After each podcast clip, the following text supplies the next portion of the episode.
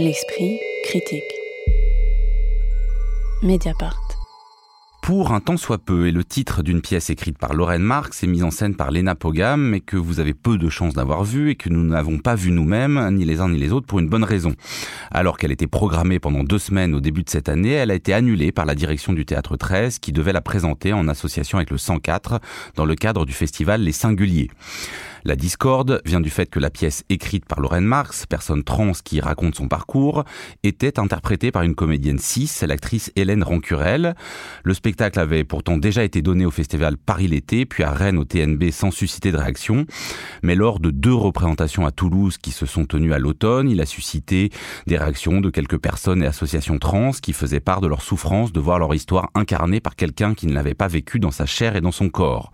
Leurs menaces de venir manifester à Paris se sont soldé par la décision du théâtre de ne pas montrer la pièce, en relatif accord d'ailleurs avec l'actrice et la metteuse en scène. On ne vous parle donc pas aujourd'hui de la pièce elle-même, mais des questions soulevées par cette annulation. Faut-il être trans pour jouer un personnage trans? Annuler les représentations était-il la meilleure solution où tout le monde est-il perdant? Le théâtre qui renonce et les associations trans qui apparaissent comme des censeurs. Bref, au-delà d'un sujet parfait pour les trolls anti-woke, que dit ce moment du théâtre et de notre temps? Et peut-être une première question, est-ce que ça vous a étonné cette annulation, euh, Caroline Châtelet, ou est-ce que euh, voilà, on est au cœur des tensions euh, politiques et artistiques actuelles?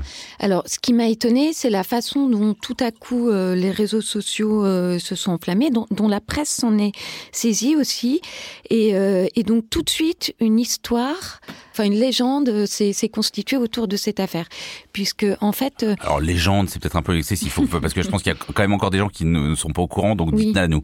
Mais le, le, en fait, lorsque le spectacle a joué au théâtre Sorano à Toulouse en novembre. Donc euh, Lucas Bonifay, qui est le directeur euh, du théâtre 13 à Paris, y était.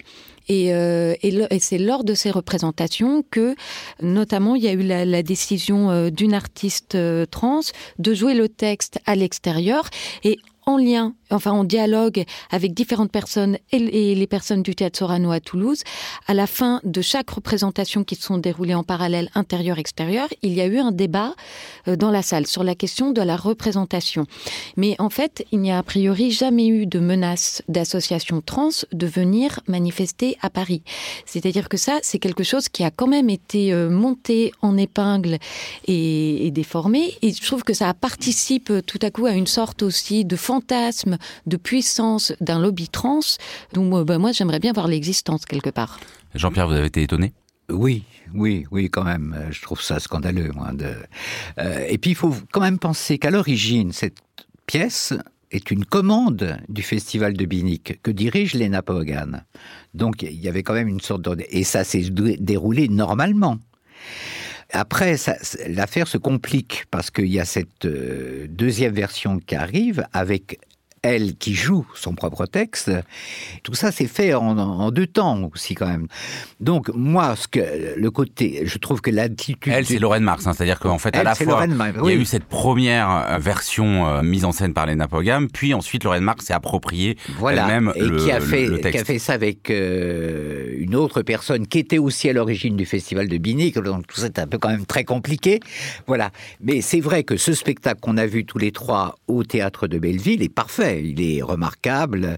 Euh, il est, c'est un texte magnifique. Donc au théâtre de Belleville, c'est la version voilà. Lorraine Marx sans les Napogam. Lorraine Marx sans les Napogam, qui est venue d'ailleurs le voir, puisque j'étais là le soir où elle est venue, et qui est une très belle soirée. Bon, ça c'est.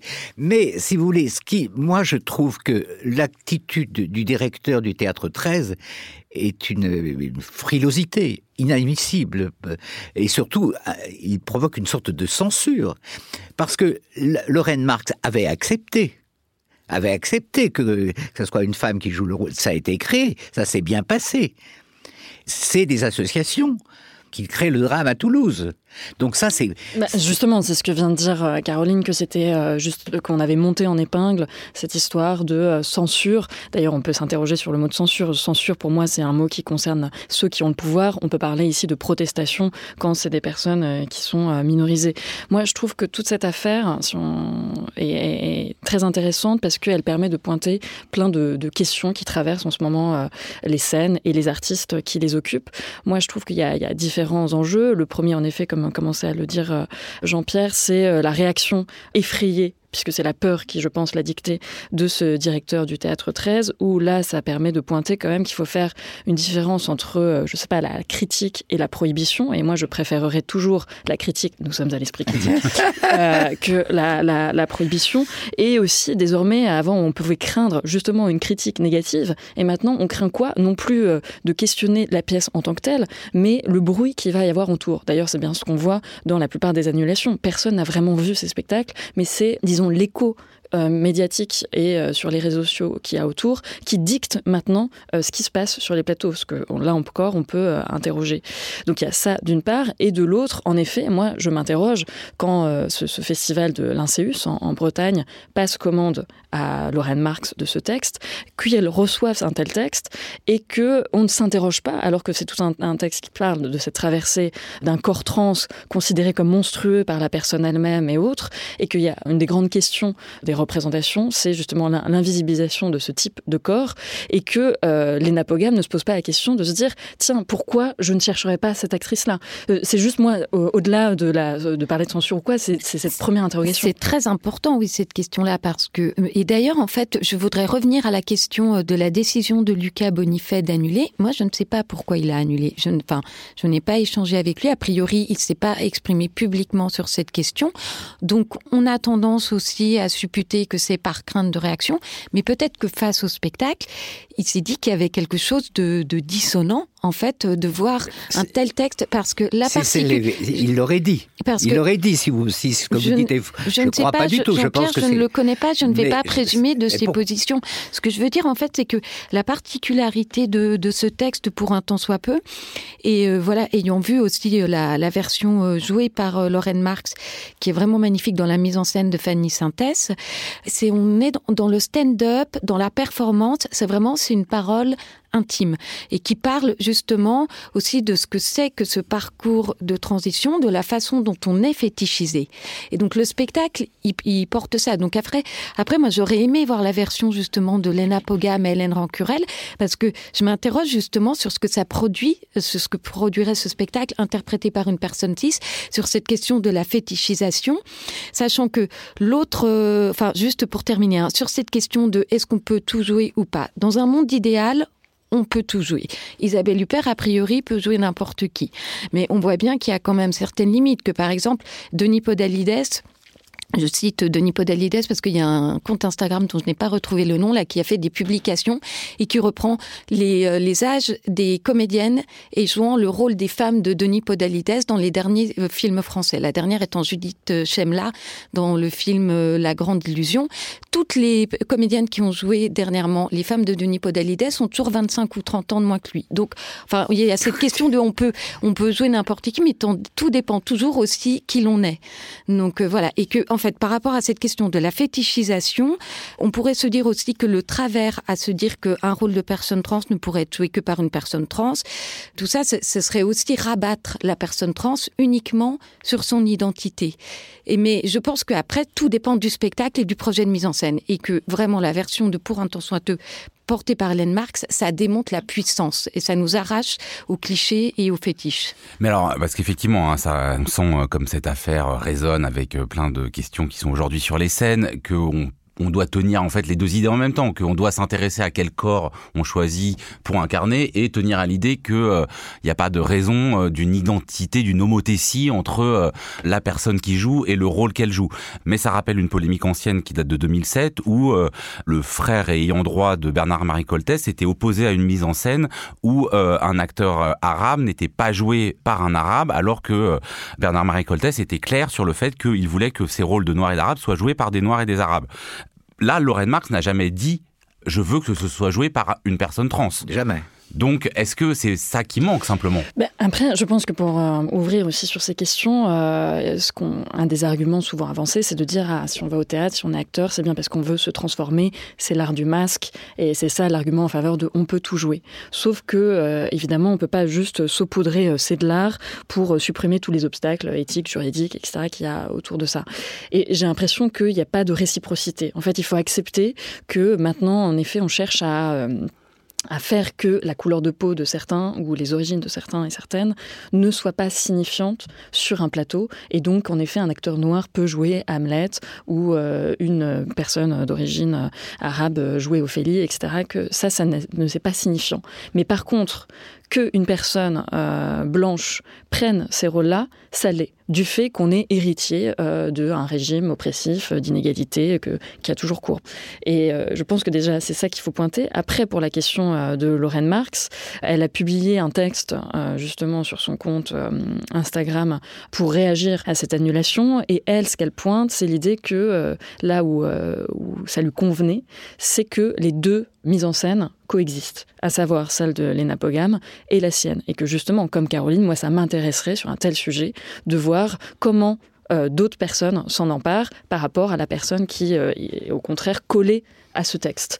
Euh, il y a une autre chose qu'elle a pointé aussi dans, ce commentaire, au-delà de mettre en évidence aussi un rapport économique, puisqu'elle insiste beaucoup sur sa précarité, et elle a dit j'ai été presque un peu obligée du fait de ma précarité de céder les droits. Et là-dessus, moi j'aimerais réagir parce que j'ai lu le texte de euh, Pour un temps soit peu, et il y a quand même aussi une position un peu ambiguë, puisque dans sa bibliographie que j'imagine elle a écrite, elle indique aujourd'hui euh, Lorraine Marx vit quelque part entre Amsterdam et Paris et refuse toujours d'occuper un emploi fixe, la précarité étant pour elle le moyen le plus direct de rester en contact avec la réalité, les autres et l'écriture. Donc tout ça est un peu plus ambigu aussi parce que euh, Lorraine Marx a été montée comme une espèce de martyr, mais moi je n'attends pas des artistes qui soient des êtres purs et c'est un peu d'ailleurs euh, maintenant le problème qu'on pointe. Euh, on ne peut pas demander à quelqu'un qui va dans des états aussi extrêmes et qui nous percute avec un tel texte d'être totalement... Euh, euh, voilà, euh, blanc, euh, pur, euh, etc. Mais euh, elle pointe aussi une dernière chose, c'est la question de l'amitié. Et qu'en fait, une des raisons de l'annulation, c'est qu'il y a eu une rupture de dialogue à un endroit entre Lena Pogam et elle. Et qu'en fait, c'est un problème de personne aussi qui est sous-jacent à ça, plus qu'en effet un lobby euh, trans. Et ça me permet de, de finir sur un dernier point, à savoir que moi, on m'avait proposé d'animer une rencontre sur un, un, le dernier texte de Lorraine Marx, à, à savoir Borderline Love. Et quelques jours avant, la libraire qui est accueillie, donc qui est Juliette Ridler de la librairie O au tas du rond-point, a reçu un appel de Jeanne Hazard, qui est euh, une actrice qui a euh, beaucoup euh, travaillé aussi avec euh, Lorraine Marx. Et cette euh, jeune femme disait euh, Lorraine Marx m'a volé mon histoire. Je lui ai confié mes journaux intimes. Elle en a fait ce texte, mais maintenant je ne suis plus d'accord. Je reviens là-dessus. Et que si jamais euh, vous faites cette rencontre, moi je viens avec mon association, puisqu'elle a une association euh, qui notamment s'occupe de personnes extrêmement précaires et qui ont des maladies mentales ou SDF, etc. Et donc on a été contraint d'annuler cette rencontre. Donc je dirais que c'est la double annulation de Lorraine Marx. Et c'est là encore, je pense, un conflit de personnes qu'il y a entre ça. Et moi, si je raconte aussi tout ça, c'est euh, plus généralement sur, on parle de cancel culture, etc. Et moi, je pense qu'on peut critiquer, on peut ne pas être d'accord, on peut ne pas aimer un spectacle, on peut trouver ça euh, politiquement euh, incorrect ou non légitime, mais l'annulation en tant que telle n'est jamais pour moi la bonne solution. C'est ça qui fait du mal à l'art parce qu'on ne sait pas quels sont les motifs qui euh, mènent aussi à ce genre de choses. Et je pense qu'il faut être extrêmement vigilant et vigilante euh, là-dessus sur ces outils-là de, protestation. Et peut-être une dernière question à partir de ce que vous dites là, Isée, est-ce que c'est aussi euh, parce que par certains côtés, il y a eu cette euh, polémique euh, sur euh, les amandiers, le film. C'est-à-dire que, est-ce que on est dans un moment où on attend davantage qu'à d'autres moments du théâtre euh, bah, que euh, l'acteur ou l'actrice parle depuis ses entrailles. C'est-à-dire que euh, est-ce qu'on a vous pensez là une place de l'acteur très acteur studio pour le dire vite ou en fait c'est ça qu'on attend d'abord de venir voir et que donc ça brouille aussi la manière dont on regarde un spectacle comme celui-là? Bah, moi je répondrais par un biais c'est que l'année dernière il y a eu un très beau spectacle qui était Hamlet et Hamlet était joué par Claude Gugliam, qui est un prénom euh, mixte, mais qui est une femme. C'était magnifique. Elle était magnifique dans ce rôle d'Hamlet. Personne n'a trouvé à y redire. C'est quand même, euh, c'est pas rien. Il n'y a pas eu un commentaire en disant ça doit être joué par un homme, etc. Voyez, tout d'un. Alors pourquoi là? Bah, C'est la non-symétrie aussi bah, dont oui. parlait Isée. Euh. Oui, bien sûr. Donc, donc là-dessus, c'est pour ça que la, la, la, position du théâtre 13 est, est pas recevable. Je trouve qu'elle est au contraire, parce que ça aurait été passionnant qu'il y ait effectivement débat Et là, on, a, on est privé d'une ouverture. Et ça aurait été intéressant que Lorraine Marx, à ce moment-là, parle aussi. Pas seulement dans son blog, mais aussi devant le public. Ça, voilà, on a perdu tout ça, c'est dommage. Oui, en fait, c'est vrai que quelque part, en décidant d'annuler, c'est comme si le théâtre 13 déniait euh, la position qu'il occupe, qui est une position de pouvoir, où lui, il va programmer et où il aurait pu aussi se dire, bah, je, euh, j'essaye de ménager un espace de dialogue. Je sais que peut-être les, il y aura de toute façon des rapports de domination euh, et des mécanismes à l'œuvre, mais j'essaye quand même d'accompagner cela au mieux pour créer des endroits de débat qui peut-être seront tendus, mais c'est nécessaire. Oui. Bah on espère qu'une partie du débat aura eu lieu à l'esprit critique. Merci beaucoup à tous les trois. On se retrouve la semaine prochaine pour une émission consacrée aux arts plastiques et visuels. L'esprit critique, un podcast proposé par Joseph Confavreux pour Mediapart, enregistré dans les studios de Gong par Karen Beun et réalisé par Samuel Hirsch.